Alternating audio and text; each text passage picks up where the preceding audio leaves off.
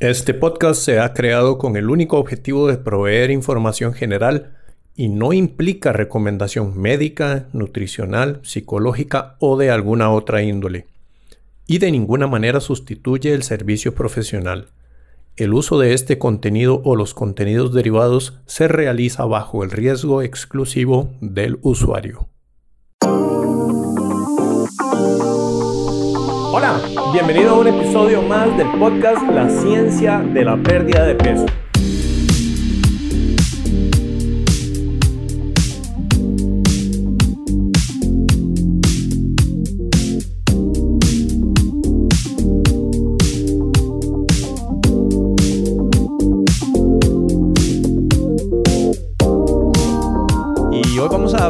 Sobre el tema de ayuno intermitente, los diferentes tipos de ayunos, así como la alimentación restringida en tiempo.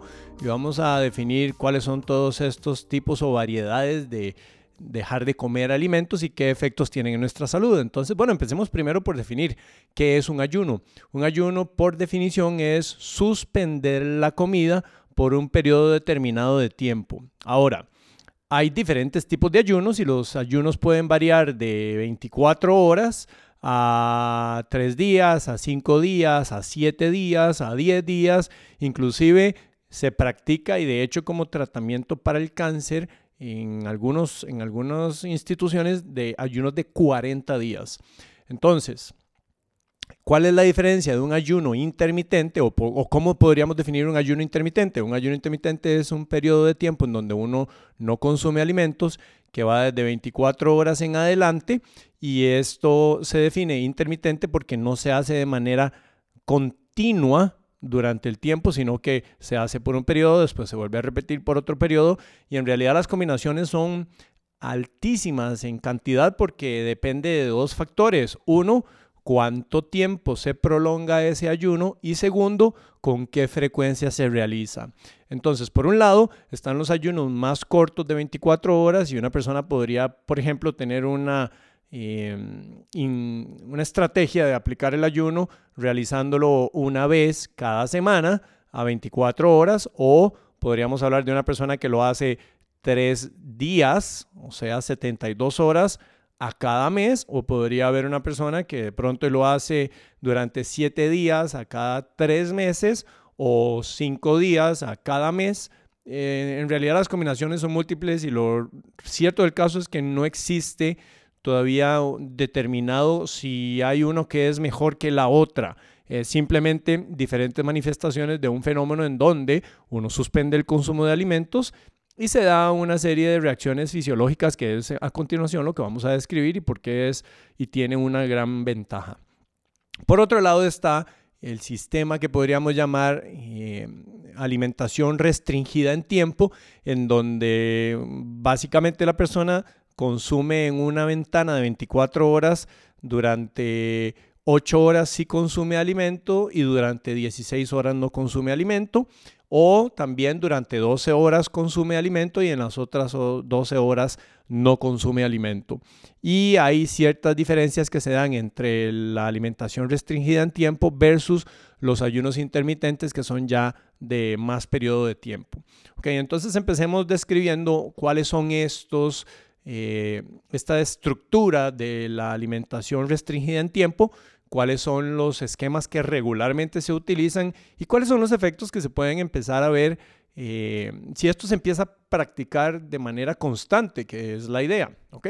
Entonces, lo primero es que eh, dentro de un ciclo de 24 horas, cuando se suspende un alimento o una comida o dos tiempos de comida, entonces ahí es donde vamos a hablar de una ventana o un sistema de alimentación en donde hay eh, una suspensión de, ingesta de alimentos por definido un tiempo preestablecido y que uno de manera regular trata de reproducir. Entonces esta alimentación restringida en tiempo podría variar desde 12 horas, en donde, por ejemplo, una persona desayuna, no almuerza y cena a las 12 horas, entonces durante estas 12 horas consumió alimento y en las otras 12 horas básicamente no está consumiendo alimento, ¿verdad? Ese sería uno de los esquemas o estructuras.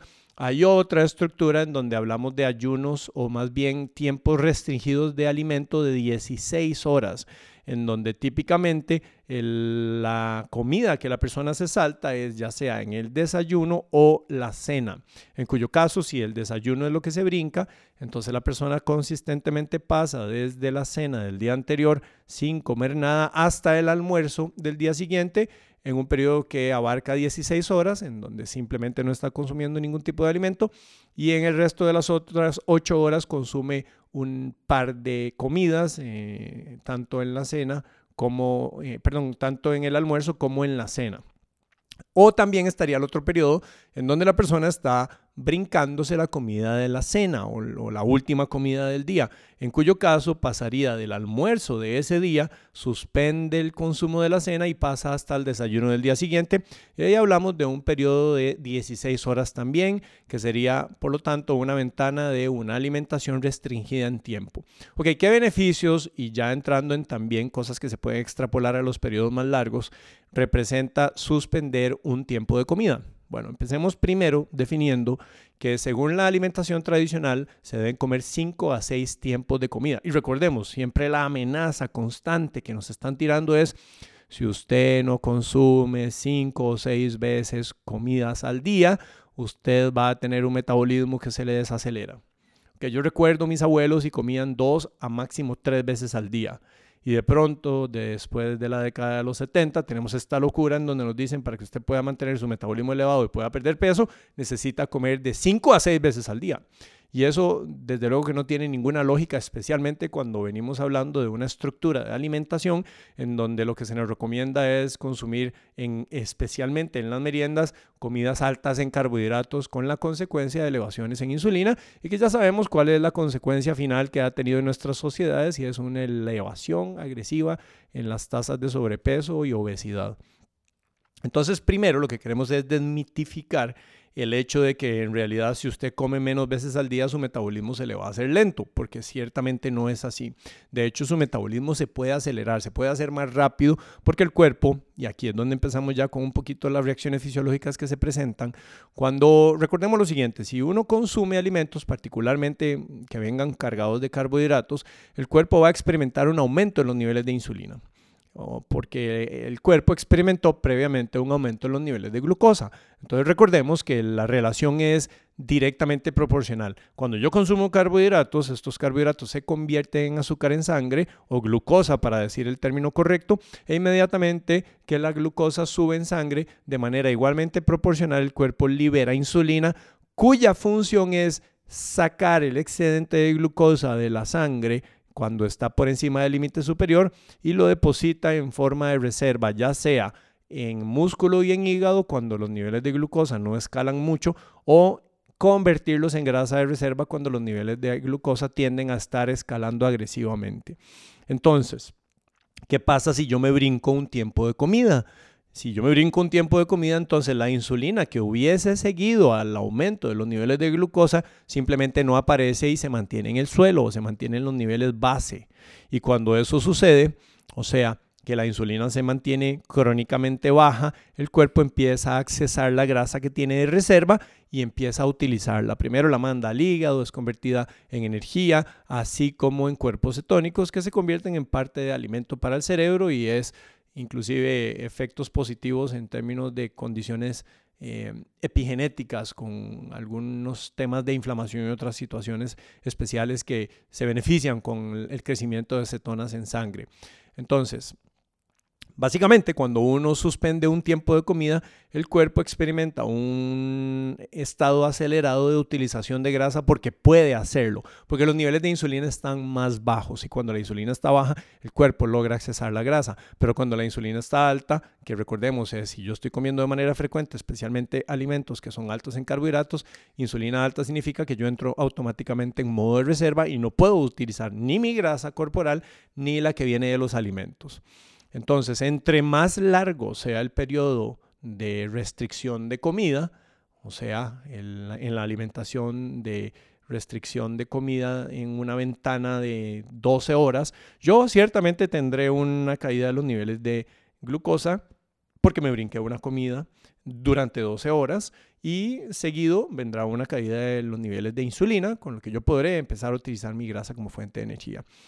Pero también tenemos el otro tema y es que cuando los, los periodos de, suspensión de comida son más prolongados, o sea, ya no de 12 horas, sino de 16 horas, 16 horas, perdón, queriendo decir con esto que uno se brinca ya sea el desayuno o la cena, entonces la insulina se va a encontrar todavía más baja porque estamos incluyendo además el momento en que estamos durmiendo y si la insulina cae todavía más baja, el cuerpo inmediatamente comienza a accesar más grasa como fuente de energía y uno de los beneficios de hacer esta alimentación restringida en tiempo es precisamente una mayor utilización de grasa relativamente a como la estaríamos utilizando cuando estamos con cualquier tipo de alimentación.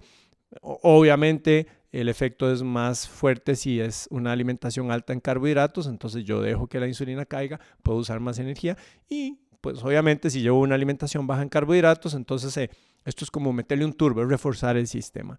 Y son ciertamente algunos esquemas que se pueden utilizar y hay gente que los utiliza todos los días, hay personas que los utilizan de día por medio, hay personas que los utilizan simplemente cuando sienten que no tienen hambre y no tienen que comer ese día. Es mucho lo que nosotros enseñamos y llamamos alimentarse por intuición, que no es seguir una receta estructurada de siempre coma esta cantidad de comidas al día a estas horas, sino que uno libremente deja que el cuerpo le indique cuándo es que debe consumir alimentos según la demanda interna y uno responde de manera acorde. Entonces, eh, esto es, uno de los efectos realmente que se obtienen cuando se hace esta restricción en tiempo de alimentos. Okay, es utilización de un poco más de grasa en relación a como normalmente la estaríamos utilizando.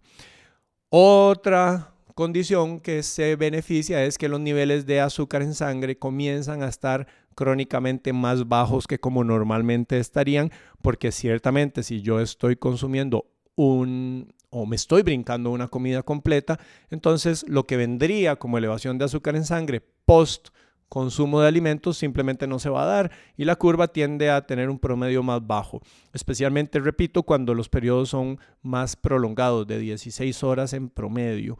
Entonces los niveles de azúcar en sangre o glucosa tienden a estar más bajos y eso uno lo puede comprobar ya sea con...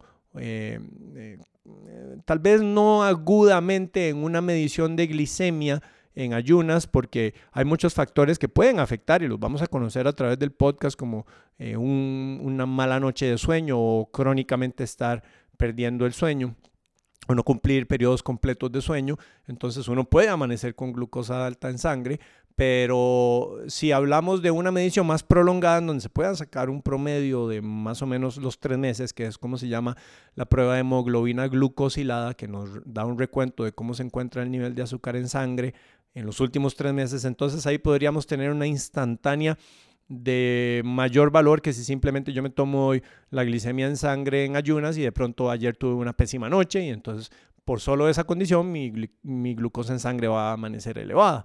¿verdad? Entonces esto se puede comprobar con ese tipo de examen en donde podemos efectivamente medir que las glucosas están tendiendo a la baja. Y también está la insulina. La insulina tiende a estar más baja. Entonces es una excelente técnica para poder resensibilizar las células hacia la insulina. O dicho de otra manera, hacer que el cuerpo pueda sentir mejor la insulina conforme ésta se está secretando porque imagínense un golpeteo constante de insulina, esto hace que las células entren en un cierto modo de protección y dejan de sentir la insulina y no responden de manera acorde, pero si el consumo de alimentos cesa en un periodo de tiempo, el cuerpo pronto empieza a sentir, ok, no, ya no tengo ese golpeteo y la insulina cuando se produzca, entonces va a generar una mejor sensibilidad y la resistencia a la insulina es una condición que puede pues obviamente comenzar a mejorar. No tan agresivamente como si en los ayunos largos,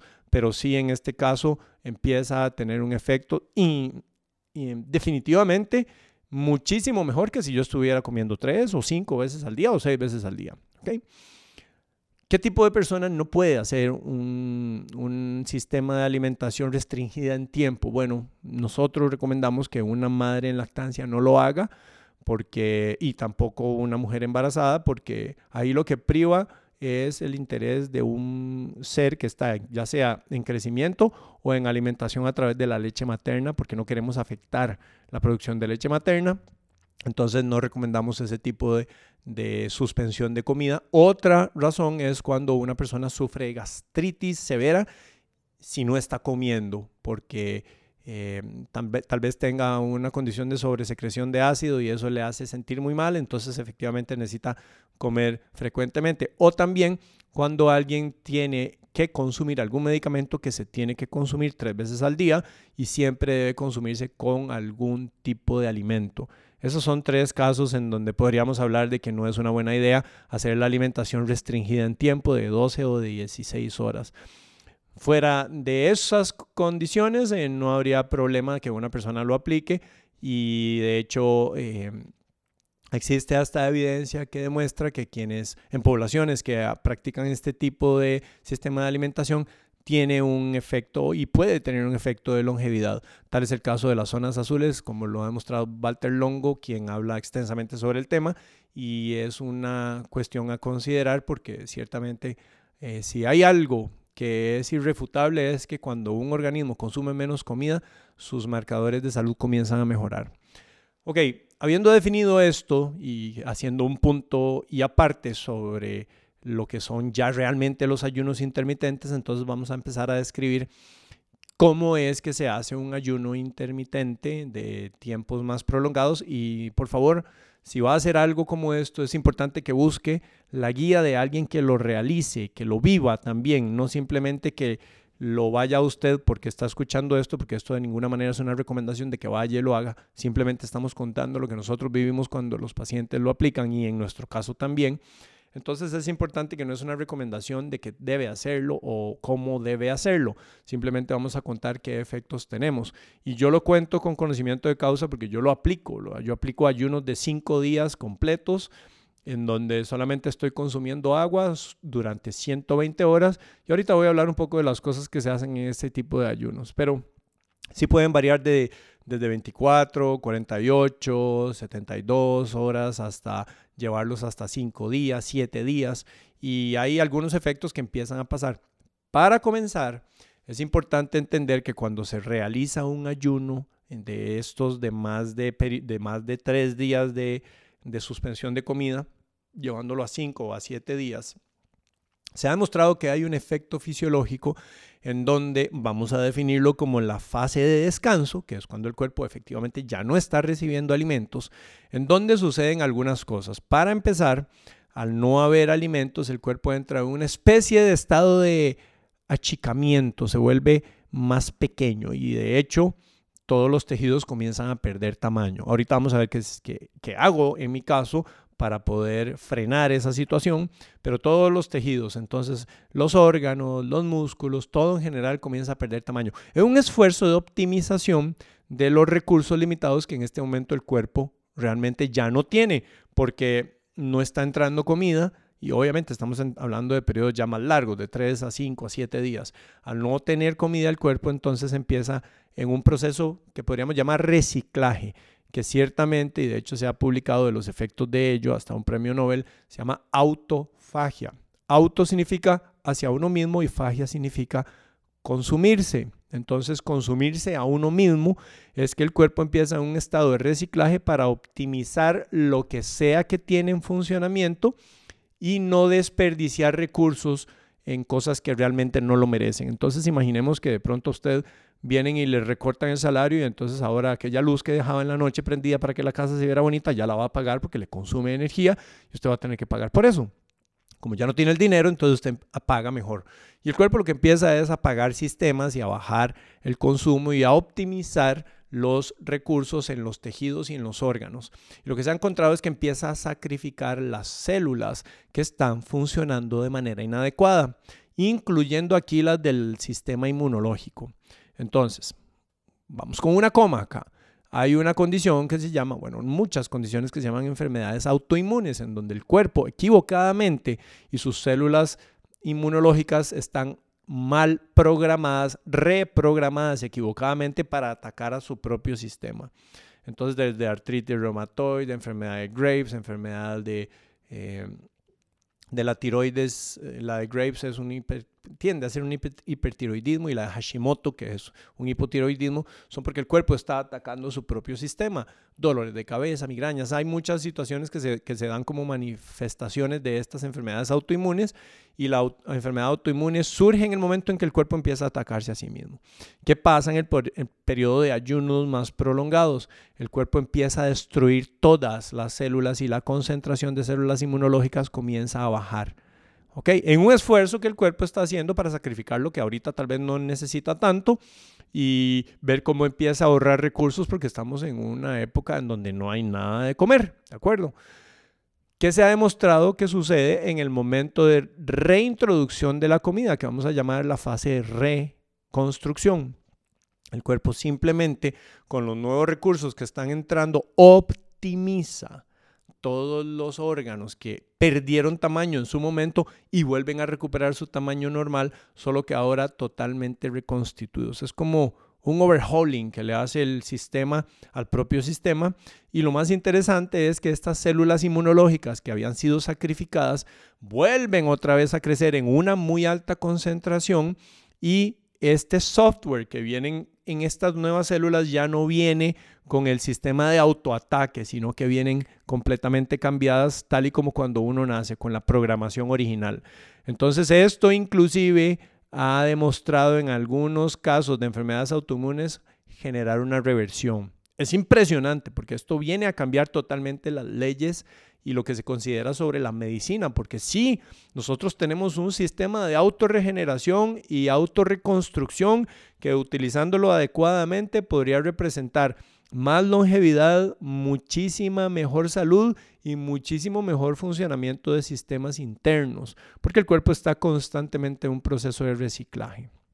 Entonces, desde el punto de vista de qué pasa con los sistemas y nuestros órganos, pues efectivamente hay una reconstrucción y una regeneración mejorada, hay, un, hay una reconstitución del sistema para optimizarse.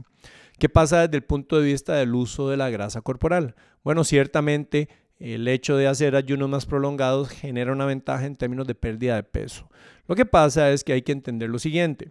Nuestros músculos tienen glucógeno y el glucógeno es la glucosa que está almacenada en los músculos para ser utilizada a través de movimiento.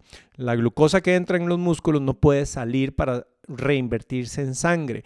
Eso solo lo hace la glucosa en forma de glucógeno que está en el hígado. El hígado es como un banco de depósitos y retiros. Cuando usted tiene exceso, guarda en el hígado. Cuando ocupa sacar, lo saca y lo mete en sangre. El músculo es un banco de depósitos únicamente y la energía que está almacenada en el músculo es utilizada y gastada únicamente a través de trabajo muscular.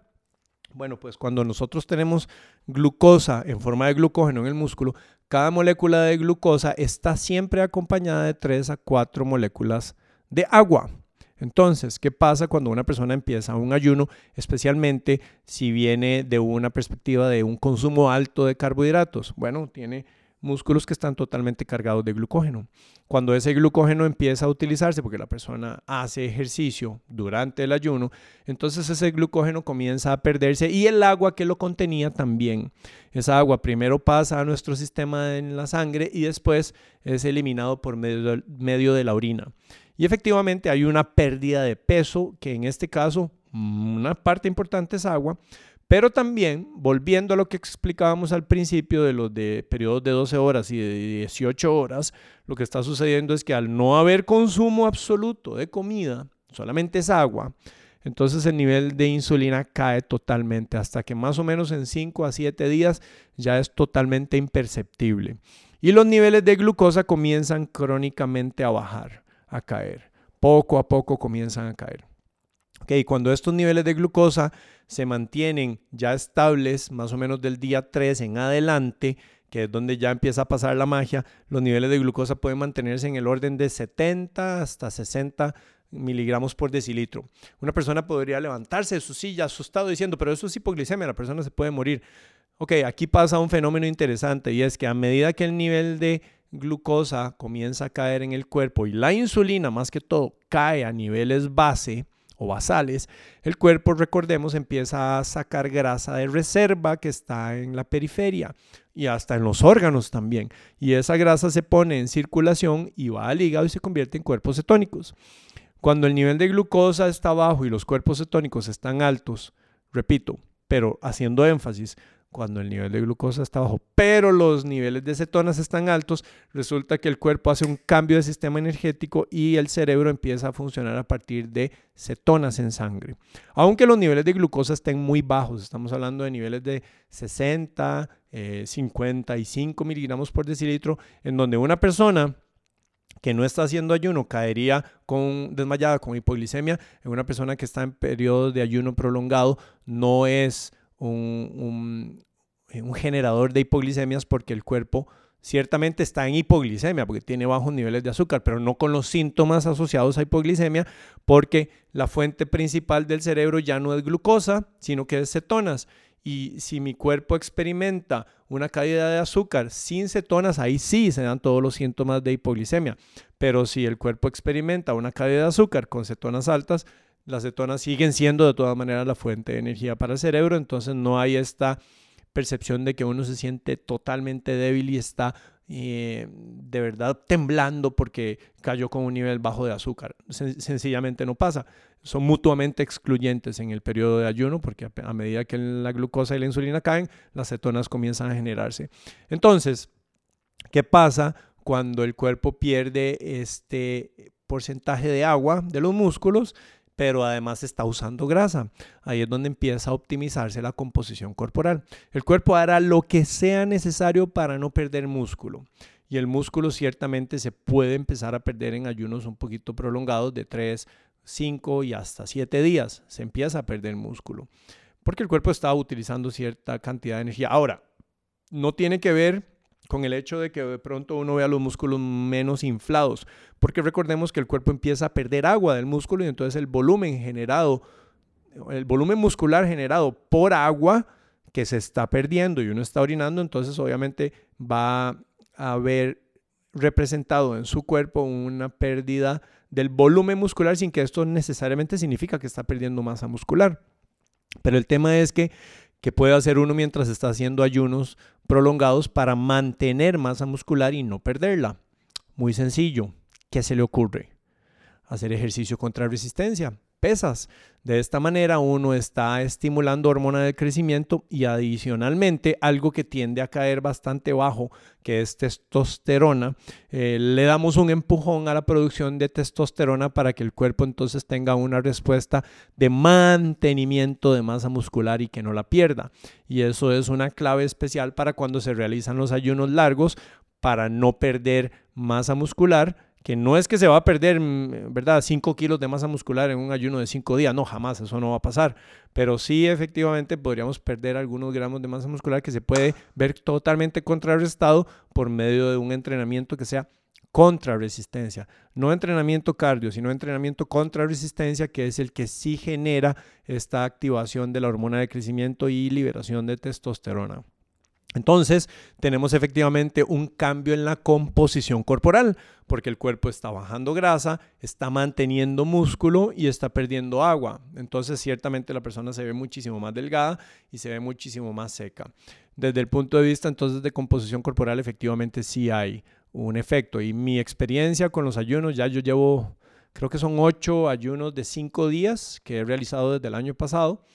Ah, mi experiencia es una pérdida de, en promedio, lo que yo estoy perdiendo en un ayuno de estos prolongados es de 3 a 4 kilos de peso. Pero como yo vivo en ketosis desde el 2011, es mi forma de alimentarme, entonces realmente yo no pierdo glucosa, no pierdo peso de agua porque mis músculos están sin agua. No, no es que están sin agua, es que manejo yo niveles de, de, glucógeno muscular más bajos que el promedio de la gente que tiene una dieta alta en carbohidratos.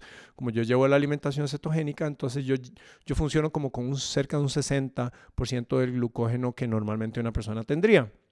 Entonces yo no, yo no experimento una pérdida de peso realmente asociado a agua, excepto si estoy llegando de un viaje en donde no estuve comiendo necesariamente keto.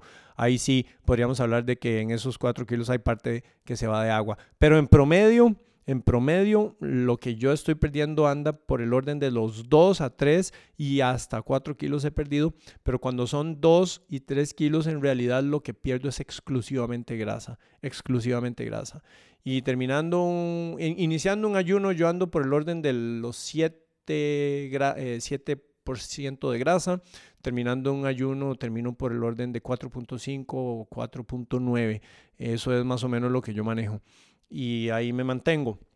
Entonces, realmente sí hay una mejoría de composición corporal porque yo me meto y entreno los cinco días fuerte con el objetivo de mantener masa muscular y como nosotros manejamos los, las máquinas de InBody para la parte de composición corporal, entonces yo evidencio desde el momento en que empiezo y cada día cómo la masa muscular en mi caso se mantiene estable y el peso, la pérdida de peso es exclusivamente de grasa corporal. Entonces sí, tiene un efecto definitivamente de mejoría de la, de la composición corporal. Otro efecto es una disminución crónica de los niveles de glucosa. Es importantísimo entender que parte de lo que más poderoso podríamos utilizar nosotros como herramienta o poderosa sería un ayuno especialmente en personas que son diabéticos. Lo que pasa es que ahí es donde ya entra un juego de la insulina y cómo la insulina se ajusta y cómo un diabético eh, haría ayunos y todo esto que ni siquiera lo voy a mencionar porque no quiero que las personas eh, empiecen a hacer esto sin ninguna guía. Y sí, una persona podría caer totalmente en shock eh, o desmayada si es un diabético y no hace los ajustes que nosotros recomendamos que se deben hacer cuando se está haciendo un ayuno prolongado, especialmente si la persona es diabética tipo 2 y su objetivo obviamente sería revertir esa condición que es extraordinario el efecto. Y desde luego también en los niveles de insulina, por lo tanto en la resistencia a la insulina se ve mejorada, o sea, se vuelve más sensible el cuerpo. Eso es otro efecto que se genera, por supuesto. Y también tenemos un tema de claridad mental. Yo doy las clases acá en Philosophy, son dos clases de dos horas cada una, ahora dos horas quince la segunda, que es la clase de transformación. Y yo veo un efecto totalmente claro y diferenciado en el momento en que estoy en un ayuno y he superado la barrera de los dos días. Yo dando las clases puedo decir, realmente puedo decir que yo voy con mi cerebro como cinco ideas adelante. Y es interesantísimo porque lo que sucede es que mi cerebro está planeando en vocabulario, en ejemplos, y en intensidad de comunicación lo que viene cinco ideas más adelante, o sea, cinco slides de la presentación, mientras mi boca va en automático, simplemente reproduciendo lo que en ese momento corresponde de acuerdo a lo que tengo que presentar. Entonces la forma en cómo funciona el cerebro cuando estamos con una concentración alta de cetonas es extraordinario. Ni se hable de, de, cuando estamos en ayuno con más cetonas, pero si uno está en una alimentación keto o baja en carbohidratos que permite estar en estado de cetosis nutricional o ketosis nutricional, entonces ya automáticamente el cerebro funciona muchísimo mejor. Pero este efecto se ve multiplicado cuando estamos en un ayuno.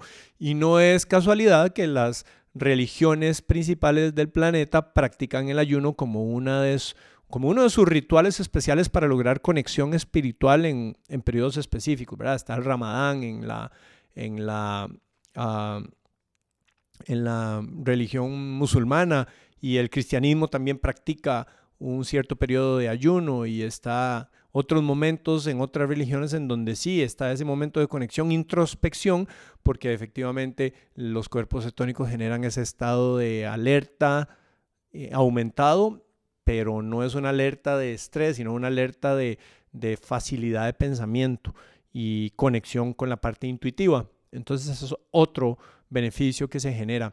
Eh, algunas situaciones que pueden pasar es que eh, efectivamente el sueño puede afectarse ya después de los 3, 4 días.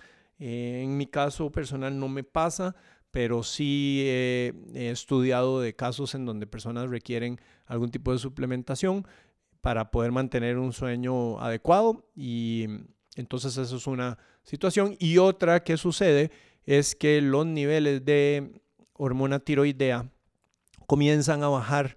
O sea, en realidad no, hay, no existe la hormona tiroidea. Está la hormona eh, estimulante de la tiroides que se genera en el cerebro. Está la hormona T4, que es la primera en la línea de producción en la tiroides, que después se convierte en T3, que es la hormona activa. Pero también hay otra que se llama T3 inversa. Entonces, este juego de hormonas em, tiroideas para mantener el metabolismo tienden a ajustarse. ¿Y cómo me doy cuenta yo? Porque después del día 3 ya yo tengo noches que son frías. Aunque esté la temperatura en verano, yo estoy con un poquito de frío y me duermo y me duermo riquísimo en las cobijas y todo, pero yo me quiero arropar bastante porque estoy con frío. Y eso demuestra que efectivamente el cuerpo está en un proceso de ajuste, porque claro, la hormona tiroidea lo que hace es que el metabolismo se mantenga elevado, pero ¿qué pasa si yo no estoy consumiendo absolutamente nada de alimento? Inmediatamente el cuerpo busca cómo ajustar y apagar esos switches de energía para que no haya un gasto excesivo, entonces el cuerpo empieza a generar menos calor, que es parte de la reacción que genera la hormona T3, que el cuerpo convierte grasa de reserva en calor libre a través de una vía muscular. Entonces, esta parte es bien interesante, pero no es algo que tenga una consecuencia a largo plazo, porque es totalmente reversible. Es decir, el cuerpo, una vez que ya paró el periodo de ayuno, empieza a tener una una recuperación de su sistema tal y como lo había demostrado antes. Eh, los procesos inflamatorios comienzan a bajar también, medido por la proteína C reactiva ultrasensible, por ejemplo, y los indicadores de inflamación eh, empiezan a irse hacia abajo y eso nos demuestra que efectivamente el cuerpo está en un proceso de reestructuración, reconstrucción, regeneración, lo cual demuestra que sí, la fisiología se está optimizando y de hecho la evidencia en bacterias y en otros organismos que se ha realizado es que cuando estos organismos son sometidos a una disminución importante en la cantidad de energía que están consumiendo, efectivamente logran alargar su periodo de vida. Entonces aquí hablamos de un factor de longevidad también. Ahora, en mi caso, cuento específicamente por qué yo empecé a hacerlo. Primero, porque descubrí este tema de la enfermedad autoinmune y nosotros que vemos tantos pacientes que vienen con una u otra condición, entonces hablábamos acá en comité entre todos los nutricionistas de lo importante que sería poder ayudarle a esta gente si ya sabemos que por evidencia científica hay algo que ayuda, como mencionaba antes, llegó a cambiar las reglas de la medicina en realidad. No estoy diciendo que estamos practicando medicina, pero sí le podemos dar herramientas a la gente guiada para que pueda mejorar enormemente temas que vienen complicándose como lo son las enfermedades autoinmunes. Entonces pensé, bueno, como a mí me gusta siempre practicar, eh, o ser practicante de lo que predico, entonces yo tengo que probar esto para poder guiar a los pacientes en ese momento cuando tengan alguna condición complicada y que sepan qué esperar, tanto como qué, qué esperar el día 1, el día 2, el día 3, qué pasa el día 4, qué pasa el día 5, qué pasa cuando uno reincorpora los alimentos, con, con qué intensidad se deben reincorporar, cuánta cantidad, qué pasa si uno come en exceso, qué debería comer, todo eso yo necesitaba vivirlo para poder guiar a la gente. Pero había un factor de motivación adicional y fue que jugando tenis a mí se me hizo una ruptura parcial del tendón del músculo elevador de la escápula, perdón, eh, eh, del manguito rotador, el músculo que se llama el, el supraespinoso, que está sobre la espina de la escápula y que realiza este movimiento de abducción del hombro, ¿ok? El que levanta el hombro en esta dirección es el mayor mm, eh, motor o el motor principal en ese movimiento. Luego está el, el, deltoides anterior, medio y posterior que se coordinan para poder levantar el hombro también desde cierto punto, pero quien inicia el movimiento es este, el supraespinoso. Y este músculo, básicamente yo tenía un 75% de ruptura. Entonces, a mí se me ocurrió la siguiente hipótesis, porque era una hipótesis. Eh, básicamente yo llevaba cerca de, febrero que me había pasado eso, como hasta julio con nivel de inflamación y dolor de 10. Había ido donde un médico ortopedista, me hice la resonancia magnética y cuando llegué a su consulta me dijo, la única solución para su lesión es cirugía. Y yo soy una persona que busca siempre cómo solucionar las cosas de manera alternativa. No siempre me adhiero a lo primero que me digan, sino que busco, investigo a ver de qué manera se pueden integrar conceptos que puedan hacer cosas extraordinarias. Y eh, parte de, toda la creación de Philosophy viene precisamente de mi experiencia personal en muchas cosas. Encontré cómo poder solucionar cosas que no se solucionan fácilmente de otras maneras y, y es parte de por qué Philosophy existe. Pero entonces yo dije, no, yo no me voy a operar y no me voy a operar, sencillamente no lo voy a hacer. Entonces, eh, recordemos lo que mencioné antes de que el cuerpo entra en un proceso de achicamiento para que en el momento en que vuelve a reintroducir la comida, se reconstruyen tejidos. Entonces dije, esto es una excelente oportunidad para yo probar como experimento propio qué pasa si yo hago este ayuno prolongado y si tiene efectivamente un, un efecto directo sobre mi lesión y de pronto y ayuda. Entonces yo estaba ya altamente motivado por dos razones. Una, porque quería vivirlo para poder explicarlo a los pacientes y segundo, tenía una situación que si se funcionaba como yo pensaba, podría tener una implicación importantísima en mi recuperación, que no la había logrado, no, no había hecho terapia física, porque yo sabía que había algo muy mal en ese hombro y me había revisado y el problema era ese, era una ruptura parcial. Por dicha no fue total. Entonces, ah, me metí en el primer ayuno y fácilmente lo pude manejar porque como yo estoy en ketosis siempre, entonces eh, realmente no hubo esa transición que sí es importante señalar.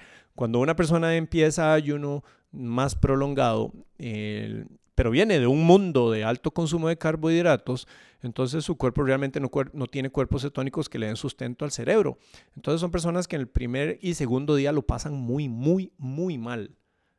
Pero el tercer día es como haber pasado un oleaje muy fuerte y, entramos en equilibrio y el día 3, 4 y 5 son más bien más fáciles que el día 1 y 2 cuando se viene de una perspectiva alta en carbohidratos. Como yo entré en ketosis, entonces pasé prácticamente directo, no hubo una fase de transición porque ya yo estaba pegado a otra fuente de energía en mi cerebro. Y efectivamente lo que empezó a suceder es que eh, de un 10 que yo tenía de dolor, recuerdo mi hijo atrás, yo no podía pasarle la botellita de agua si él me la pedía. Veníamos manejando mi esposa del lado del, pasajero, yo de este lado, y mi hijo de este otro lado, y yo simplemente no le podía pasar la botella por el gran dolor que sentía en el hombro. Solo con el primer ayuno prolongado yo perdí cerca de un 40% del dolor, o sea, mi, mi, mi dolor bajó como un 40%, o sea, que ya estaba funcional y después lo continué y prácticamente mi, mi hombro volvió a función perfecta de que yo voy al gimnasio, yo entreno fuerte y todo y yo no tengo dolor. Entonces, vaya, pueden haber sido muchas cosas, ¿verdad? Que haya habido una reparación de acuerdo al tiempo que llevaba, pero el, el punto acá crítico es que no había experimentado mejoría en todos estos meses desde febrero como hasta julio. O sea, no había pasado nada. Y de pronto en una semana se me disminuye el, el dolor en un 40%. Entonces yo dije, aquí hay algo y aquí hay algo poderosísimo. Y entonces, claro, a partir de ahí ya lo empecé a hacer con, con cierto periodo, investigando cuándo es adecuado hacerlo en los periodos en que, en que yo lo practico y que, que, es lo más seguido que uno lo puede hacer sin generar ningún problema y efectivamente el resultado ha sido extraordinario. Y yo me mantengo en masa muscular, aumento de hecho el rebote que hay de aumento de masa muscular, que recupera uno masa muscular cuando no está entrenando, lo que pierde lo gana nuevamente en el momento de reintroducir alimentos, yo experimento como digamos un efecto de aumento de masa muscular porque mantengo y cuando el cuerpo recupera lo que estaba no comiendo en el momento en la fase de reintroducción, entonces esa recuperación normal de músculo hace que más bien yo tenga un rebote hacia arriba. Y todo lo he documentado y lo he vivido. Y es, es impresionante, de verdad es impresionante y es algo que, que repito, no es que vaya a hacerlo con la información limitada que estamos dando acá, porque sí hay muchas cosas que hay que tomar en cuenta, que se deben manejar para que esto transcurra bien y yo he vivido ya por ocho veces lo que esto y lo que esto representa en el cuerpo, cómo ir afinando para que prácticamente uno pase con los síntomas de manera inadvertida, pero sí es muy, muy poderoso y vale la pena eh, investigarlo y aplicarlo. Y desde luego, eh, hice las pruebas con el perfil lipídico y los números se optimizan. Eh, es importante también entender que cuando el cuerpo empieza a usar la grasa de su propio cuerpo para funcionar en este periodo de ayuno, que la gente dice, pero está loco, ¿cómo se le ocurre? Eso es una locura, de verdad. Ah, es gente en realidad que, que lo primero que quieren es criticar cualquier cosa y realmente no, no, están como muy enterados de la ciencia que hay detrás de esto, pero es una de las vías más poderosas de revertir el hígado graso. Importantísimo porque es una de las condiciones que más sufre la gente ahora por consumo excesivo de azúcares, por consumo de alcohol, por consumo de aceites vegetales eh, altos en, o ricos en ácidos grasos poliinsaturados. Entonces, efectivamente ofrece un montón de ventajas, pero lo importante acá es que hay que hacerlo bien. Y de una vez aprovecho porque nosotros tenemos este programa de ya sea Keto Online, pero más nuestro programa completo, que son las prácticamente cuatro horas y media de toda información de cómo cambiar el estilo de vida que es importante, si usted quiere iniciar estos ayunos, es importante que empiece ya viviendo la alimentación keto para que el cuerpo entre prácticamente en estabilidad. Entonces puede buscar ahí información en la parte de los programas online que tenemos para que lo pueda utilizar y de verdad eh, es extraordinario el efecto. Y si puede hacer el programa completo de las 10 estrategias biológicas, ya no estamos hablando de un solo un cambio de alimentación, sino un cambio de vida que es proyectarse para el futuro porque usted va a aprender a cambiar su estilo de vida y bajar peso para toda la vida. Bueno amigos, esto es básicamente lo que íbamos a hablar el día de hoy. Espero que les haya gustado, les haya parecido eh, valiosa la información, la experiencia que tenemos acá con la aplicación de los ayunos y mm, los tiempos de restricción de alimentos eh, o la alimentación restringida en tiempo, que en mi caso yo lo practico brincándome los almuerzos regularmente. Y pues como siempre, si siente que esta información es valiosa y a usted le aportó algo y quiere compartirlo con alguien más, entonces le agradecemos y le cuenta a la gente que este podcast existe con el objetivo de hacer que cada vez la gente pueda entrar en este propósito que tenemos de una sociedad en forma feliz, libre y saludable para revertir la enfermedad metabólica.